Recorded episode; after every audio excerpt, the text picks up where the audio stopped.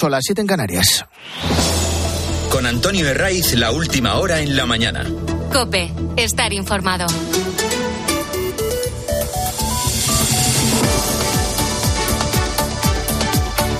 Muy buenos días, seguimos acompañándote en la mañana del fin de semana de Cope de este domingo, 19 de noviembre, que es el día después de la gran concentración de Madrid en contra de la amnistía.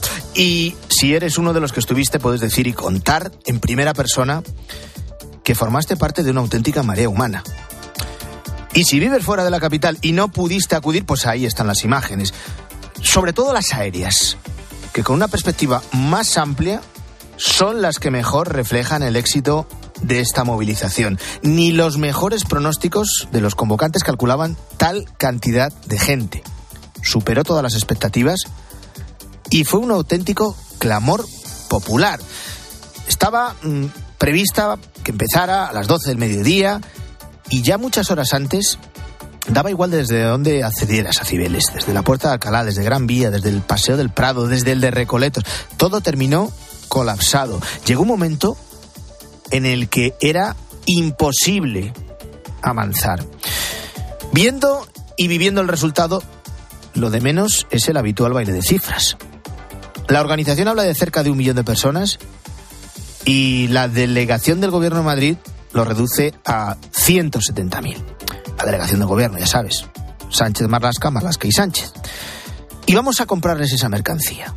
Aunque fueran solo esos 170.000 que dice el gobierno, que fueron muchos más. Pero aunque eh, asumiéramos esa cifra, es lo suficientemente relevante para que tomen nota. No solo Sánchez y sus socios, a los que les importa poco. Esto va más allá. Y es precisamente donde todo este tipo de protestas pacíficas, a plena luz del día, masivas y sin capuchas, toman mayor relevancia. Lo primero no pasan inadvertidas. Claro que preocupan en Moncloa. Pedro Sánchez lleva cuatro años con una contestación nula en la calle, y no será porque no ha habido motivos. Nos encerró a todos en casa con un estado de alarma que luego el Constitucional lo declaró ilegal. Y nadie protestó. Y luego hay una razón que comentábamos, mira, justo hasta ahora, ayer aquí, con María Sangil. Las instituciones europeas están muy pendientes de lo que pasa en España. Pendientes y preocupadas. Y esa imagen de la Plaza de Cibeles abarrotada de ciudadanos que claman contra una ley y unos pactos que socavan el principio de igualdad entre españoles ha dado la vuelta al mundo. Geriert wurde heute auch in Spanien, und zwar gegen das Amnestiegesetz für Separatisten. Migliaia di persone si sono radunate a Madrid per una manifestazione indetta dall'opposizione di destra spagnola. Um milhão de manifestantes de acordo com a organização, 170 mil segundo os números oficiais. Ein rot-gelbes Fahnenmeer am Mittag im Zentrum von Madrid und gleichzeitig in 50 bueno, en Alemania, en Austria, en Italia, en Francia, en Portugal, todas, absolutamente todas las televisiones europeas han difundido la imagen de una plaza de Cibeles abarrotada y clamando en contra de la amnistía y de los pactos contra los separatistas. Una de las imágenes de las televisiones europeas, uno de los recursos que utilizan habitualmente es la de eh, recurrir a las imágenes de Carles Puigdemont para retratar lo que está pasando en España. Y esto es importante, porque claro, una vez que ayer difundieron lo que pasaba en Madrid, hay que ponerse en lugar de cualquier ciudadano de la Unión que vio también lo que ocurrió en Cataluña el 1 de octubre de 2017. Eh, que le contamos a ese ciudadano europeo que Puigdemont se había fugado en un maletero para evadir la justicia, que nuestro presidente contó que le traería de vuelta a España detenido. Y así con todas y cada una de las cuestiones que Sánchez ha dicho que no haría y que ha terminado haciendo o que dijo que no haría y también. Como los indultos. Ponte en el lugar de esos jueces europeos a los que hemos casi suplicado que dejaran sin inmunidad al expresidente catalán fugado para que dejara de eludir la acción de la justicia. Y ahora, por siete votos, se le perdona todo lo que ha hecho. Por eso se pone ahora el foco en Bruselas y en las instituciones comunitarias como última o como penúltima esperanza de paralizar no la aprobación de esta ley, también sus efectos. De ahí mensajes como los que, entre otros, lanzó el filósofo Fernando Sabater. Es la hora de luchar contra la cobardía, de luchar contra nuestra propia cobardía, con nuestras ganas de abandonar y decir, bueno, ¿qué más da? No, ¿qué más da? No, porque dentro de unos meses nos podemos encontrar con cosas que hoy nos harían estremecer. La respuesta del PSOE ha sido la esperada. Y, si te cuento quién, a quién le han encargado verbalizarla, todo es mucho más previsible. El elegido para comerse el marrón con los medios de comunicación, o la mayoría de ellos, ha sido Pachi López, que una vez más no defrauda. Ha estado cumbre. El portavoz socialista sabe perfectamente que detrás de la convocatoria no estaban ni el Partido Popular ni tampoco Vox. Conoce también que hay un centenar de organizaciones de la sociedad civil que solo por el número de los que la apoyaban, esa protesta, igual son demasiados, ¿no? Para pensar y para opinar que todas son de extrema derecha. Pero escuece que el clamor sea tan unánime. Y puestos a despreciarlo y a minusvalorarlo, la técnica no ha podido ser más simple. Pachi López dice que claro, que lo grave es que estaban Fijo y Abascal y que van de la mano. Pues una vez más la derecha y la ultraderecha eh, salen a la calle. Una vez más, Feijó y Abascal juntos, pero no para protestar por la amnistía, sino porque no acaban de aceptar, no acaban de asimilar que la mayoría social de este país ha optado por tener un gobierno progresista. ¿Estuvieron Fijo y Abascal? Sí. Juntos. No sé si coincidirían en algún momento, como he visto yo esas imágenes. Y de la mano menos. En todo caso, fueron actores secundarios en esta protesta. Que, insistimos, ni convocaba a PP ni tampoco Vox. Y la prueba es que ni Alberto Núñez Fijó ni Santiago Abascal ni subieron al escenario ni participaron del manifiesto final.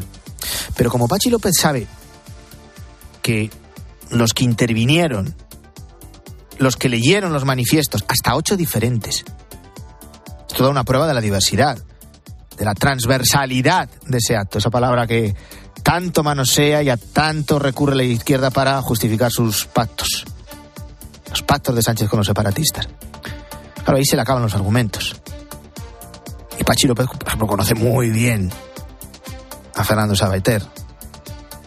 Sabe que estuvo en la cárcel por ser un destacado activista antifranquista.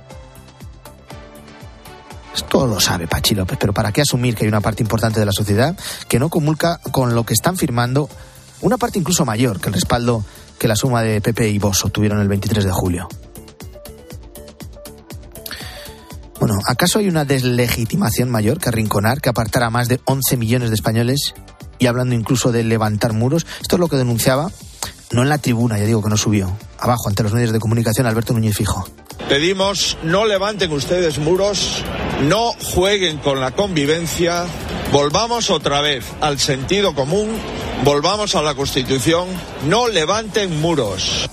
Pepe y vos buscan una respuesta coordinada ante la amnistía. Van a mantener encuentros en las autonomías en las que gobiernan en coalición, en Valencia, en Murcia, en Aragón, en Extremadura y también en el resto de instituciones. Las manifestaciones en la calle son la oposición social porque según Santiago Abascal no hay que dar por perdida ninguna batalla y no se van a quedar ahí esas concentraciones. Ya nos lo han recordado también los convocantes del acto de ayer en la plaza de Cibeles. Habla de esa coordinación, eh, Abascal, y también mira al Senado y, por supuesto, a Europa. Aquí es donde y hay pone que intentar foco. también comunicar a todo el mundo, a todos nuestros aliados internacionales, qué es lo que está ocurriendo en España con el ataque a la independencia de poderes, a la igualdad de los españoles y a la Constitución. Y Vox va a hacer absolutamente todo lo que debe hacer para defender la legalidad en España, la unidad nacional y para detener este golpe. Esta oposición social pacífica en la calle no se limita ni mucho menos a Madrid. Lo vimos el domingo pasado en las principales ciudades españolas, ese clamor. Y esa imagen, esa respuesta se ha vuelto a repetir también, además de en Madrid, en Pamplona. Es simbólico lo que ha ocurrido este sábado en la capital navarra. una comunidad que no es una más. Es el gran caramelo al que aspiran los de Bildu. Un partido que, por cierto, todavía no ha hecho público ni, ni Bildu ni el PSOE los pactos que han suscrito entre los dos. Sabemos lo que han acordado con Junts, lo que han acordado con Esquerra, también con Sumar, con Bildu no. Y en la comunidad foral, los socialistas gobiernan gracias a los de Otegui. Y que nadie descarte que estén ya tramando arrebatar la alcaldía de Pamplona a Unión del Pueblo Navarro. Bueno, en la manifestación convocada este sábado por Sociedad Civil Navarra, en la Plaza del Castillo, se juntaron pues, cerca de 6.000 personas, según la delegación del gobierno. Serían muchos más, fijo, pero decimos lo mismo que en Madrid. Vamos a comprarles esa mercancía. 6.000 personas protestando en Pamplona contra la ley de amnistía y de los pactos de Sánchez con los separatistas es una cifra más que para tener en cuenta. Y allí, entre esos ciudadanos anónimos, destacó un grupo. De hecho, los convocantes se dirigieron a ellos. Un grupo de vecinos de Leiza. Este es un pueblo de unos 3.000 habitantes al noroeste, a 50 kilómetros de Pamplona, y allí gobierna Bildu. Para que te hagas una idea, en las últimas elecciones los de Otegui consiguieron el 80, casi el 80% de los votos, 79 y pico. Sí que es fácil imaginar que allí cualquier protesta de los constitucionalistas se convierte en un acto casi heroico. Eh, Pues hace unas semanas, cuando todos, eh, todas las ciudades celebraban actos, las capitales, estos diez valientes, eh, porque no tienen otro nombre, decidieron salir en su pueblo, en Leiza, con una pancarta en la que se podía leer amnistía no. Amnistía es. Se colocaron en una de las fuentes de la localidad con, con un cartel completamente rudimentario, hecho a mano. Esto tiene más encanto todavía. Y con una bandera de Navarra bien, bien grande. Entre los 10 de Leiza estaba Silvestre Zubitur, que es concejal en su pueblo por UPN desde principios de los 90. Y ayer, ayer, fue a Pamplona. De alguna manera queríamos participar, como hoy poner un granico de arena del sentimiento de pensamiento defendiendo a Navarra, defendiendo a España que hemos tenido siempre. Entonces decidimos poner a hacer una pancartica a última hora. Han visto ustedes la pancarta. Silvestre Zubitur de Leiza, quien seguro que para Pachi López y para los que manejan su partido es también un peligroso ultraderechista. Esto es lo que tiene ir por ahí por la vida levantando muros. Más noticias en este domingo, te las cuento con Luis Calaborro. Escuchas La mañana. Abofetadas. Podemos mantiene el pulso, el pulso con sumar para imponer el ministro que quieren que forme parte del gobierno de Pedro Sánchez como cuota morada. Insisten en que siga Irene Montero como ministra de Igualdad y no descartan romper con la coalición de Yolanda Díaz. Apretad. Dos días después de la investidura, Bildu saca a la calle a miles de personas bajo el lema Somos Nación y abriendo el debate plurinacional. Los manifestantes lanzaron gritos de independencia en una marcha en la que participó Arnaldo Tegui y Merche Aizpuru, a la portavoz que suscribió el acuerdo con el propio Pedro Sánchez. Y a votar. Los argentinos deciden hoy si quieren que les gobierne el izquierdista y peronista Sergio Massa o el ultraliberal Javier Milei. Las encuestas auguran un resultado muy ajustado y no definen quién será el nuevo ocupante de la Casa Rosada. Seguimos pendientes del Gran Premio de Las Vegas de Fórmula 1 que puedes escuchar en Cope GP, en Cope Más. Y además, te contamos malas noticias para Carlos Alcaraz. Corrochano, buenos días. Hola, ¿qué tal? ¿Cómo estáis? Buenos días. Carlos Alcaraz se queda a las puertas de las finales de la ATP. Perdió ayer las semis contra Djokovic 6-3, 6-2 y cierra un buen año después de empezar con lesión, pero con un gran título, el de Wimbledon, y después de haber ganado seis finales de las ocho que ha disputado. Wimbledon estuvo en dos semifinales, la de Roland Garros y también la del US Open, y ganó en Indian Wells y en Madrid, además de Barcelona, Londres y Buenos Aires. Cierra un año estupendo, pero con la excepción ayer de no poder meterse en esta final de Turín. Hoy juega la selección española de fútbol. Juega la España de Luis de la Fuente a partir de las nueve menos cuarto en Valladolid contra Georgia. Nos vale el empate para ser primeros de grupo un resultado para la historia en el día de ayer, la victoria de Francia que le ganó 14-0 a Gibraltar. Antonio Herray. La mañana. Cope, estar informado. Expósito va más allá de la noticia. Y es la voz que te explica todo lo que pasa. Bueno, superada la investidura, Sánchez va a tener que ganarse cada apoyo a diario en esta legislatura, en la que más que nunca va a estar en manos de los independentistas, y en concreto de uno, de Puigdemont, que puede salir mal. Escucha a Ángel Expósito. De lunes a viernes, desde las 7 de la tarde, en la linterna de Cope. Cada año pierden la vida 35.000 personas en España por bacterias multiresistentes y son un obstáculo para tratar infecciones durante la cirugía o la quimioterapia contra el cáncer. Frenar la resistencia a los antimicrobianos está en nuestras manos. Lávate las manos, usa correctamente los antibióticos y sigue el calendario de vacunación. Es un mensaje de Pfizer. Antonio Herray. La mañana. Cope, estar informado. Con la resaca de la manifestación de ayer en Cibeles, en Madrid, con cientos de miles de ciudadanos en contra de la ley de amnistía, encaramos una nueva semana en la que todo apunta que mañana Pedro Sánchez va a hacer eh, pública la composición de su gobierno y también con el foco puesto en esta polémica ley. El martes comienza su debate en el Congreso, una norma con forma de proposición de ley de carácter orgánico porque afecta a derechos eh, fundamentales y estos detalles son importantes porque nos dan las claves para averiguar cuál es el recorrido que tendrá esta ley a partir de ahora y las opciones que hay eh, Álvaro Saez, buenos días de nuevo. ¿Qué tal, Antonio? Buenos días. Las opciones que hay para que no se llegue a picar. Y se podrían eh, dividir en dos partes, ¿verdad? Eso es, una primera parte en cuanto a su tramitación parlamentaria, es decir, las posibilidades que hay para que esa ley no se apruebe. Y en segundo lugar, las opciones que hay una vez aprobada la ley para que los jueces, los tribunales la dejen sin efecto. Vamos a empezar por esa tramitación parlamentaria que el Congreso va a hacer por la vía de urgencia. Eso es. El Pleno del Congreso, eh, aprobado por mayoría absoluta, va, va, a hacerlo. Esta ley orgánica, esa ley de amnistía, eh, puede ser el mismo texto que presentó Pachi López o con algunas enmiendas añadidas. Y una vez aprobado, va a pasar al Senado que hasta hace unos días, si el Congreso determinaba la urgencia de la ley, eh, la Cámara Alta tenía 20 días para votar a favor o en contra, y ahora ya no lo tiene. Claro, porque eso es la reforma que han hecho del reglamento, de tal manera que la, el Senado no queda condicionado por la declaración de urgencia que realice el Congreso. Ella es Isabel Álvarez Vélez, es profesora de Derecho Constitucional de Comillas y CADE y nos explica que ahora el Partido Popular ha reformado el reglamento del Senado, se publicaba ayer en el Boletín Oficial del Estado, donde tiene mayoría absoluta, para no hacer caso al Congreso y no verse obligado a tramitarlo por la vía de urgencia. Es decir, el Senado decidirá en dos meses desde que se apruebe el texto en el Congreso. Evidentemente, en la Cámara Alta, el Partido Popular tiene mayoría absoluta y va a votar en contra. Y en esos dos meses, Antonio pedirá informes a todas las instancias del Estado que tengan algo que decir. Por ejemplo, el Consejo de Estado, el Consejo General del Poder Judicial, el Consejo Fiscal.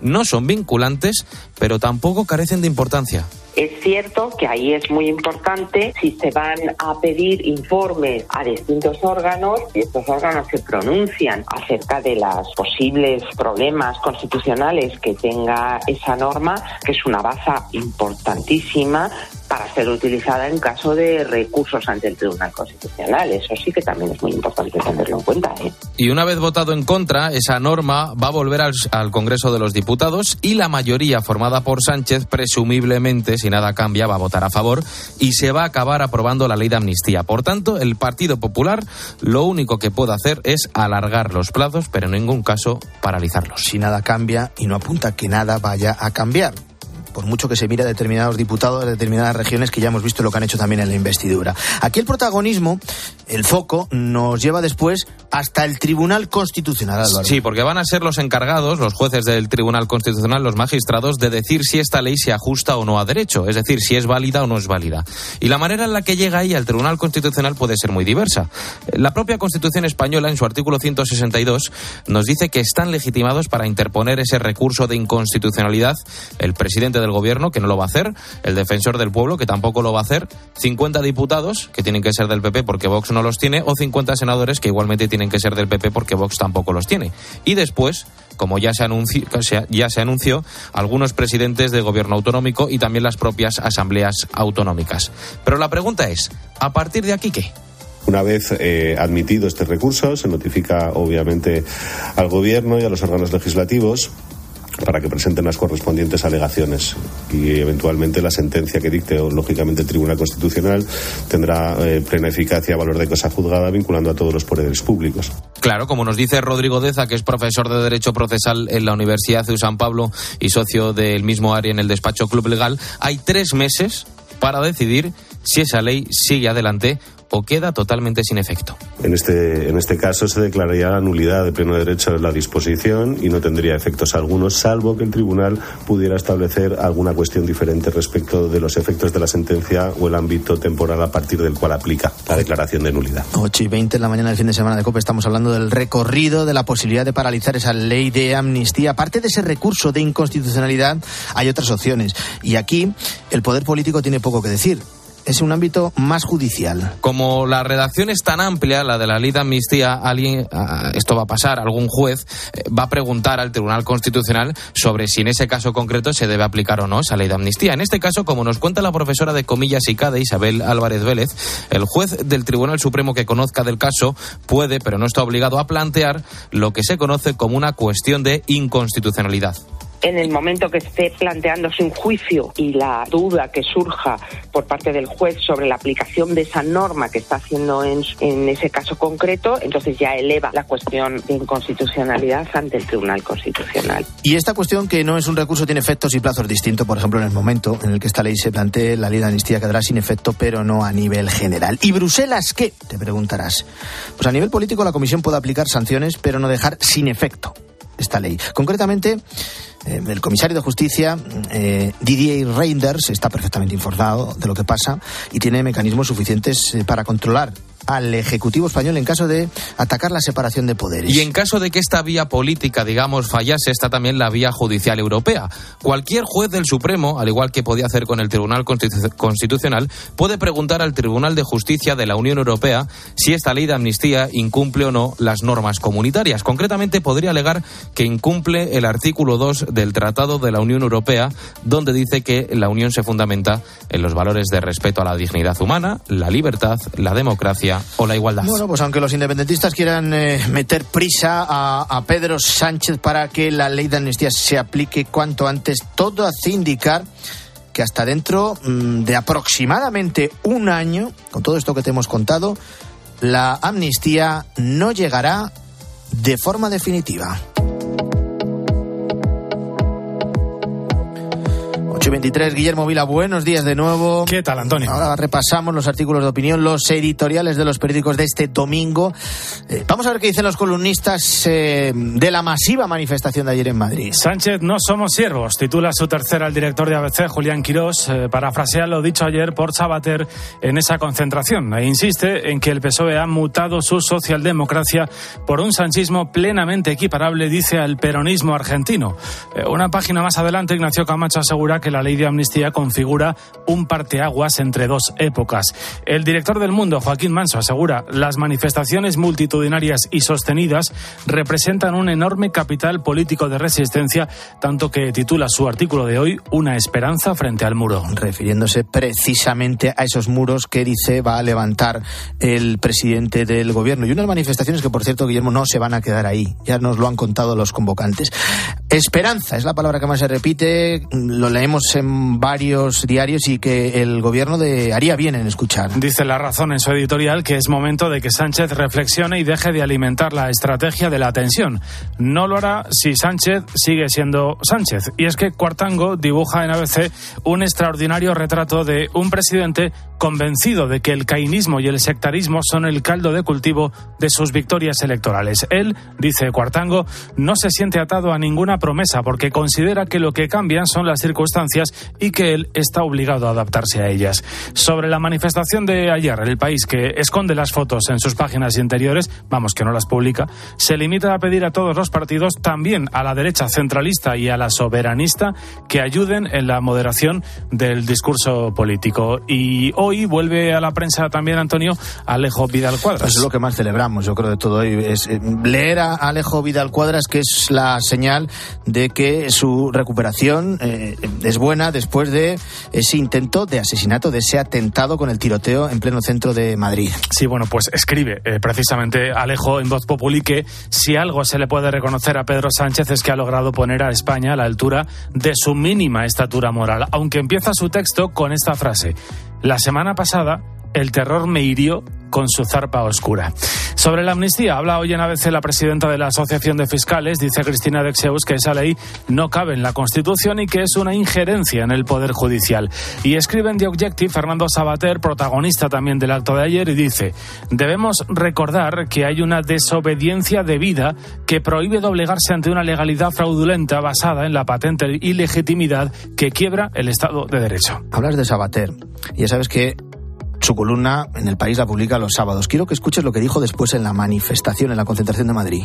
A todas las asociaciones de jueces de España, de abogados, de fiscales, de diplomáticos, que han dicho que la amnistía atenta contra el Estado de Derecho y contra la igualdad de los españoles, ¿vamos a creer a esos expertos o vamos a creer a lo que dice el señor Bolaños y los editoriales del país? del periódico en el que precisamente ayer escribió su columna. Ya veremos cuánto tiempo escribe su columna Sabater en el país. Y pendientes de Argentina. Sí, la, la, pregunta es si Milei es un eslabón en la cadena de Trump y Bolsonaro, dice el mundo en su crónica, dadas las dimensiones de la crisis económica que vive el país, señala ABC, para los economistas resulta casi ingenuo creer que la solución puede llegar en este próximo mandato. Gracias, Guillermo. Hasta aquí la mañana del fin de semana de Cope Llega Iglesia Noticia. Que tengáis un feliz domingo.